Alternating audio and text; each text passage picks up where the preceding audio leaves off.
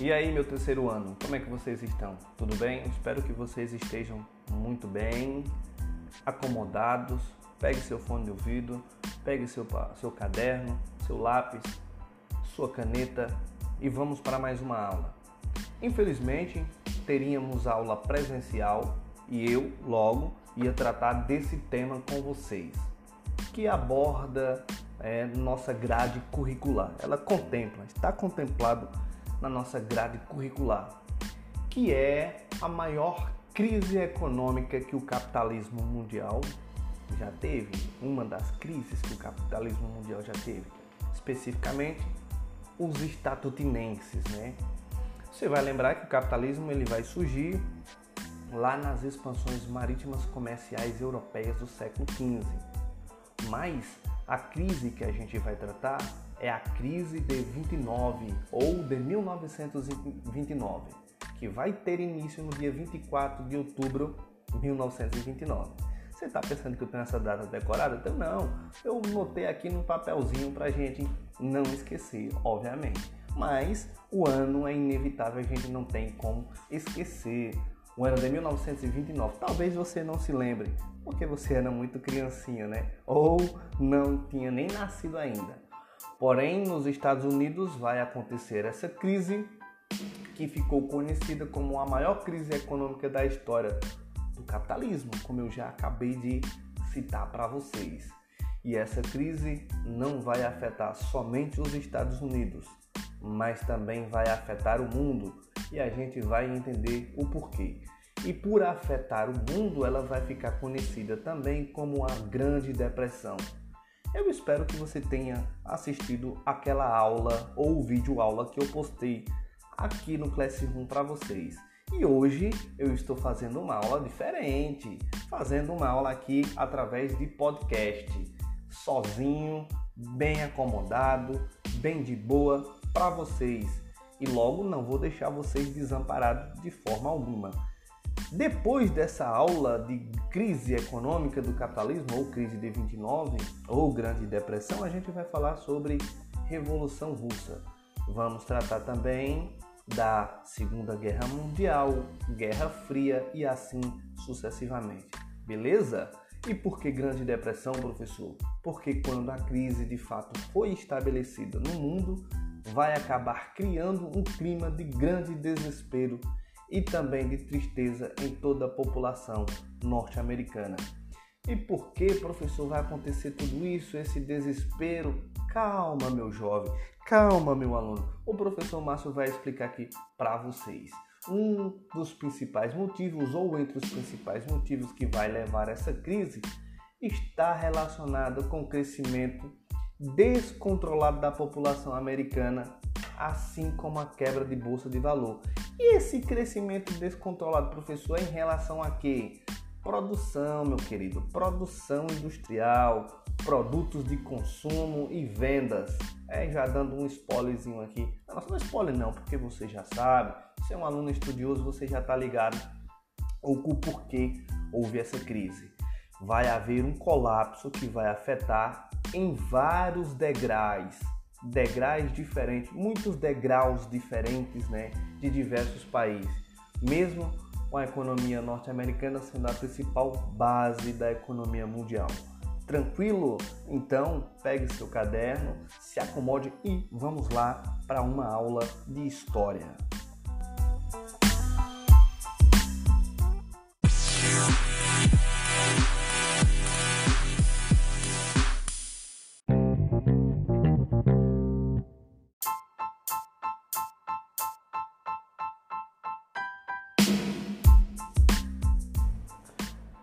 Bom, meus queridos alunos, tendo em vista que nosso último conteúdo, que foi a Primeira Guerra Mundial, a gente vai fazer agora um pouco sobre o contexto histórico. Melhor, a gente vai ver um pouco, né, o contexto histórico aqui, que são os antecedentes da Grande Depressão ou da crise de 1929. Não vou repetir para não ficar muito chato. Tá, beleza. O contexto histórico está ligado diretamente ao final da Primeira Guerra Mundial, né, onde os Estados Unidos é, vai se tornar, vai engatinhar, eu posso falar assim, para se tornar uma grande potência mundial. E vários países da Europa passaram por uma enorme recessão econômica após a Primeira Guerra Mundial. Por quê? Porque a guerra foi no seu quintal, né? Eu gosto sempre de falar que a Primeira Guerra foi no quintal, não só a primeira, mas também como a Segunda Guerra Mundial foi no quintal europeu e ficou uma grande devastação. Destruição, destruição é, de casas, edificações e principalmente das indústrias. E esses países eles vão sofrer um pouquinho para se reerguer e se reestruturar. Tá? Então, os países, né, o país passou, esses países passaram por essas dificuldades. E também os Estados Unidos passou a ser a base da economia mundial, que vai ser um que vai transformar é, ele em país mais rico. E essa mudança ela vai ser possível para é, se tornarem, né, ou os Estados Unidos se tornar um dos maiores exportadores de produtos industriais e também produtos agropecuários e o mercado consumidor, perdão aí, vão ser esses países europeus, né? Com a economia dos países europeus bem quebradas, eles vão se tornar, eles se tornam importantes e grandes consumidores dos produtos americanos aqui, consequentemente os industriais e também os agropecuários. E em consequência disto, os Estados Unidos vai passar a exportar muitos produtos e vai somar a isso um processo chamado de liberalismo econômico, que vai ajudar na ampliação da quantidade dos bancos, né, e também das ações desses bancos. Logo, com a valorização desse liberalismo econômico, nos Estados Unidos e essa supervalorização das ações, os bancos né, vão se passar a ser muitos ricos, né? de forma simples para a gente falar aqui. Os bancos também eles vão passar a oferecer muitos créditos, não só também para os norte-americanos, que vão ser os principais compradores desse crédito, mas também para os cidadãos de outros países, ou seja, esses bancos eles vão vender muitos empréstimos e o dólar passou a ficar cada vez mais valorizado e em pouco tempo né, chegou ao status de moeda referência do mundo. Logo, vai ser a moeda padrão. No caso, o ouro era o padrão, né? O valor do ouro era o padrão que dava, né, a, dava dinâmica para a economia mundial. E nesse caso aqui o dólar vai ser padrão ouro, né? Para você ter uma ideia do tanto da valorização da moeda norte-americana. E esse período ficou conhecido como os anos felizes, ou, ou também alguns chamam de os anos loucos, né? São os anos de muita felicidade aqui para os estadunidenses. Com a economia em intenso crescimento, né? Os Estados Unidos vai, os, os, os americanos, melhor dizendo, eles passaram a consumir muitos produtos novos, recém-lançados. Lançou uma novidade, tem que comprar. Por quê? Porque eu estou nos anos felizes, bem como muitos bens de consumo. E tudo isso era propício para exercer, para exercer não, para ter um excesso de descontrole, a galera começa a ficar compulsória. A verdade é essa. Começa a ficar em um ato compulsivo, desenfreadamente mesmo, de comprar todos os produtos recém-lançados. E além do mais, por conta desses empréstimos desses bancos, muitas pessoas passaram a investir em bolsa de valores, que vai ser uma das principais coisas para acontecer aqui a crise norte-americana. É certo? Tranquilo? Então vá anotando aí as informações. Bom, o governo era um dos principais incentivadores também para ter esse consumo desenfreado com a população e usou também do poder persuativo ou de persuadir as pessoas através de muitas publicidades que vai acontecer na Europa, ou na Europa não, perdão, nos Estados Unidos.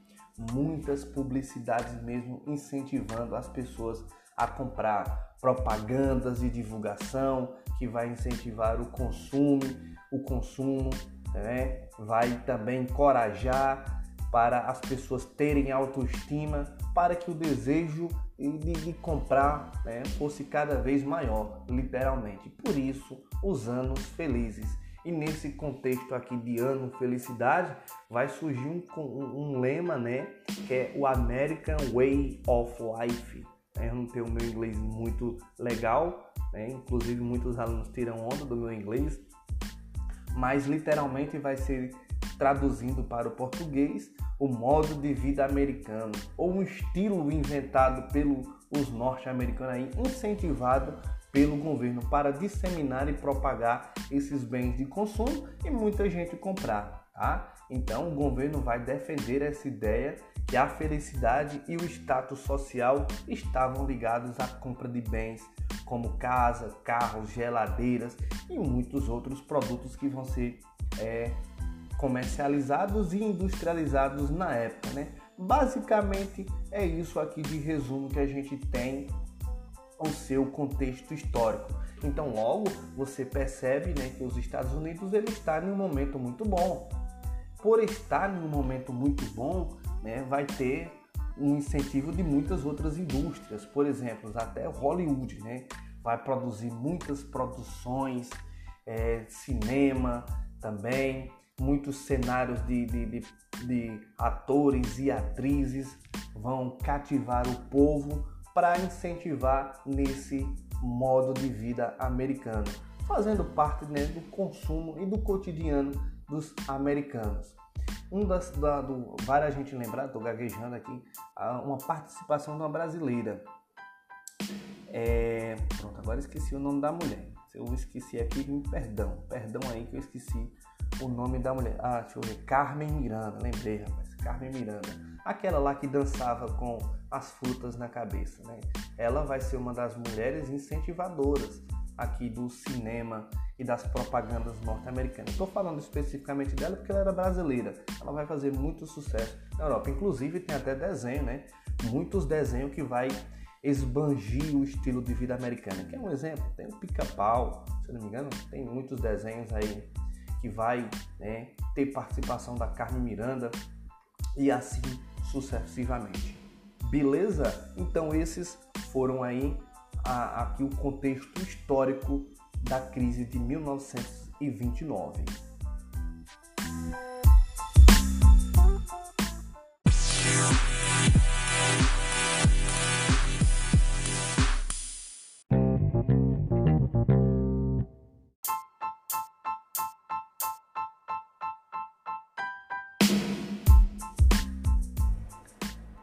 Bom, dito todas essas informações, agora nós iremos para a causa da crise e também o chamado crack da bolsa de valores. Né?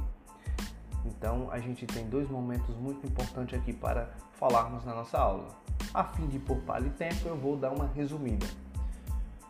Por conta de toda essa prosperidade econômica que os Estados Unidos acabou de vivenciar e de passar, como eu já falei para vocês, esse cenário perfeito, ele também é um cenário perfeito para a crise. De um lado, de um estilo de vida americano, mas ele estava sendo preparado para que fosse assolado uma crise e ela iria acontecer. Né? Por mais de 10 anos, o país desfrutou de um amplo desenvolvimento econômico né? e não foi à toa porque ele foi um financiador da guerra e vai vender seus produtos e vai arrecadar muito dinheiro né, da Europa. Mas o que eles não imaginavam é que isso tudo via virar uma bola de neve. Todo esse consumo exacerbado, toda essa desfrutação de bolsa de valores e principalmente os financiamentos dos bancos exageradamente é, feitos, né? Quanto mais o consumo aumentava, mais se produzia e mais ficava propício aqui para a crise. Mas depois de muito tempo, esse consumo passou a diminuir. Era natural, obviamente, mesmo com a produção também sendo aumentada cada vez mais. Porque o consumo diminuiu, mas a produção aumentou. Então agora você vai perceber né, está tendo uma contradição. Veja que as ideias não estão batendo. E o salário também dos trabalhadores não acompanhava a demanda da produção e aqueles que ajudavam a produzir logo passaram a não ter condições de comprar. Ah, professor, estou entendendo aí. Então diminuiu as compras, o salário não começou a atender às demandas e mesmo assim as indústrias passaram a produzir e a aumentar a produção. Agora sim você entendeu. E o avanço da indústria também afetou a linha, vai afetar a linha de lucro da economia. Aumenta o número de desempregados que já não tinham um salário bom, você já está vendo aqui, e que já não podia mais consumir como consumia antes. Outro fator muito importante para a mudança de desse cenário foi o restabelecimento das economias europeias, que os Estados Unidos não vai contar com essa astúcia, né? Os países que estavam comprando dos Estados Unidos, eles se reergueram, eles se reestruturaram, foram asolados pela guerra, mas em contrapartida, eles reestabeleceram e começaram a estabilizar as suas economias. Logo vão deixar de comprar e isso vai afetar diretamente o lucro, porque os grandes compradores e importadores dos produtos norte-americanos passaram a não consumir mais como consumiam antes. E o que vai gerar nenhuma estagnação no mercado, já que os Estados Unidos né, continuaram a produzir todos os produtos industrializados na mesma proporção, achando que ia vender da mesma forma. Você está entendendo a situação? E uma das coisas muito importantes foi o crack da bolsa de valores. Porque o o crack da bolsa de valores aqui? Porque literalmente a bolsa de valores dos Estados Unidos ela vai quebrar. Se você entende um pouquinho sobre bolsa de valores, se acontecer assim um, um movimento muito atípico em um dia, se houver muita desvalorização, né, na bolsa de valores, elas vão ter que interromper as vendas das ações. Hoje ele já tem todo um mecanismo de proteção aqui de mercado mas eles não contaram com essas astúcias aqui de todos esses motivos que eu acabei de falar para vocês aqui as causas da crise. E é importante a gente destacar que durante esse período de muita prosperidade, os empresários e cidadãos dos Estados Unidos, eles compraram diversas ações na bolsa de valores. Por que, que eles compraram diversas ações na bolsa de valores, professor? O senhor pode me explicar? Explico.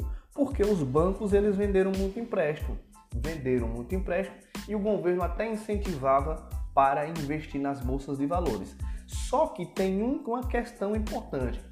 Tinha muito empresário que pegava vários empréstimos em bancos dizendo que ia criar empresa. E essas empresas elas eram fantasmas.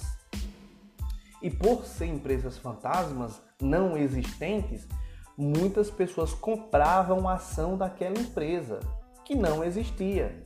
E isso vai fazer que o sistema entre em colapso. O banco não recebe o empréstimo que foi dado à pessoa jurídica, que no caso era do empresário, e aquele investidor que depositou seu dinheiro é, nas ações daquela empresa fantasma não vai ter um retorno. E isso vai gerar uma crise mesmo de fato. Bom, na ocasião, a compra das ações também não só era bastante incentivada pelo governo, mas também era de certa forma muito fácil de fazer, de acordo com esse trâmite que eu acabei de falar aqui para vocês.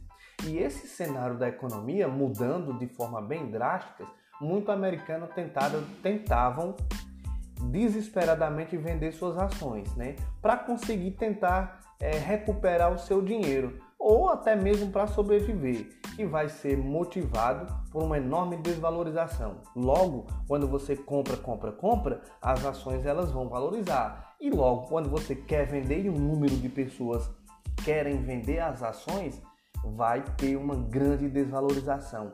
E por isso, nesse dia, vai ser conhecido como a quebra da Bolsa de Valores. Eu notei mais uma datazinha aqui, viu? Que vai ser no dia 24 de outubro de 1929. A quebra da Bolsa de Valores, que vai originar né, um dos maiores fracassos aí do capitalismo, que vai afundar mesmo de fato a crise econômica do capitalismo estabelecida com a falência de diversos bancos e empresários e empresas e muito cidadão comum. Se você pesquisar, você vai ver que os Estados Unidos vai passar por uma situação bem agravante. Por isso é chamado de Grande Depressão. Muita fome mesmo e desemprego, tá? Mas já entrando aqui no contexto, o que é que o governo vai fazer, professor? Vai ter é, rea, re, reestabelecimento, reabilitação? Vai. Com os bancos falidos, toda a população não podia retirar seu dinheiro também, né? Mas a gente vai ter aqui algumas medidas pelo governo. O governo dos Estados Unidos era liderado pelo presidente Franklin Delano Roosevelt, né? ou só Roosevelt vai aparecer nas suas, nas suas provas, nas suas atividades. E ele vai fazer uma, um mecanismo para recuperar toda essa crise. Eu já estou terminando, meus queridos, né? A economia, a economia ela vai passar a ser reestabelecida após a vitória né, desse presidente nas eleições de 1932, tá? E Roosevelt ele vai trazer um plano de recuperação chamado muito conhecido esse plano de novo acordo ou New Deal no, na forma inglesa aqui. E em entre algumas ações desse novo acordo, ele vai é, propunha aos, aos bancos é, para parar de vender empréstimo. É uma das primeiras coisas. Ó, banco, por favor, pare de vender empréstimo aí. Também as instituições financeiras, não só os bancos, mas também ele vai criar uma previdência social. Ele vai criar ação para a construção de obra e infraestrutura. E isso tudo vai fazer que gere emprego e através do novo acordo ele vai, com, vai conseguir estabilizar aqui a economia dos Estados Unidos pós né, a Grande Depressão. E com a implantação do plano, o presidente vai conseguir muitos resultados positivos, viu? E, consequentemente, a reestruturação da economia norte-americana. E essa reestruturação ela vai ser mais especificada mesmo vai ser na Segunda Guerra Mundial, né? Que os Estados Unidos volta ao cenário de vender empréstimo e de também ajudar na guerra, financiar na guerra e ajudar os países aliados na Segunda Guerra Mundial. Tranquilo, meus queridos? Essa foi a nossa aula de crise de 1929. Eu espero que você tenha compreendido assistido toda essa aula, no caso, ouvido aqui, né? Toda essa aula. E fiquem com Deus. Um forte abraço. Tchau.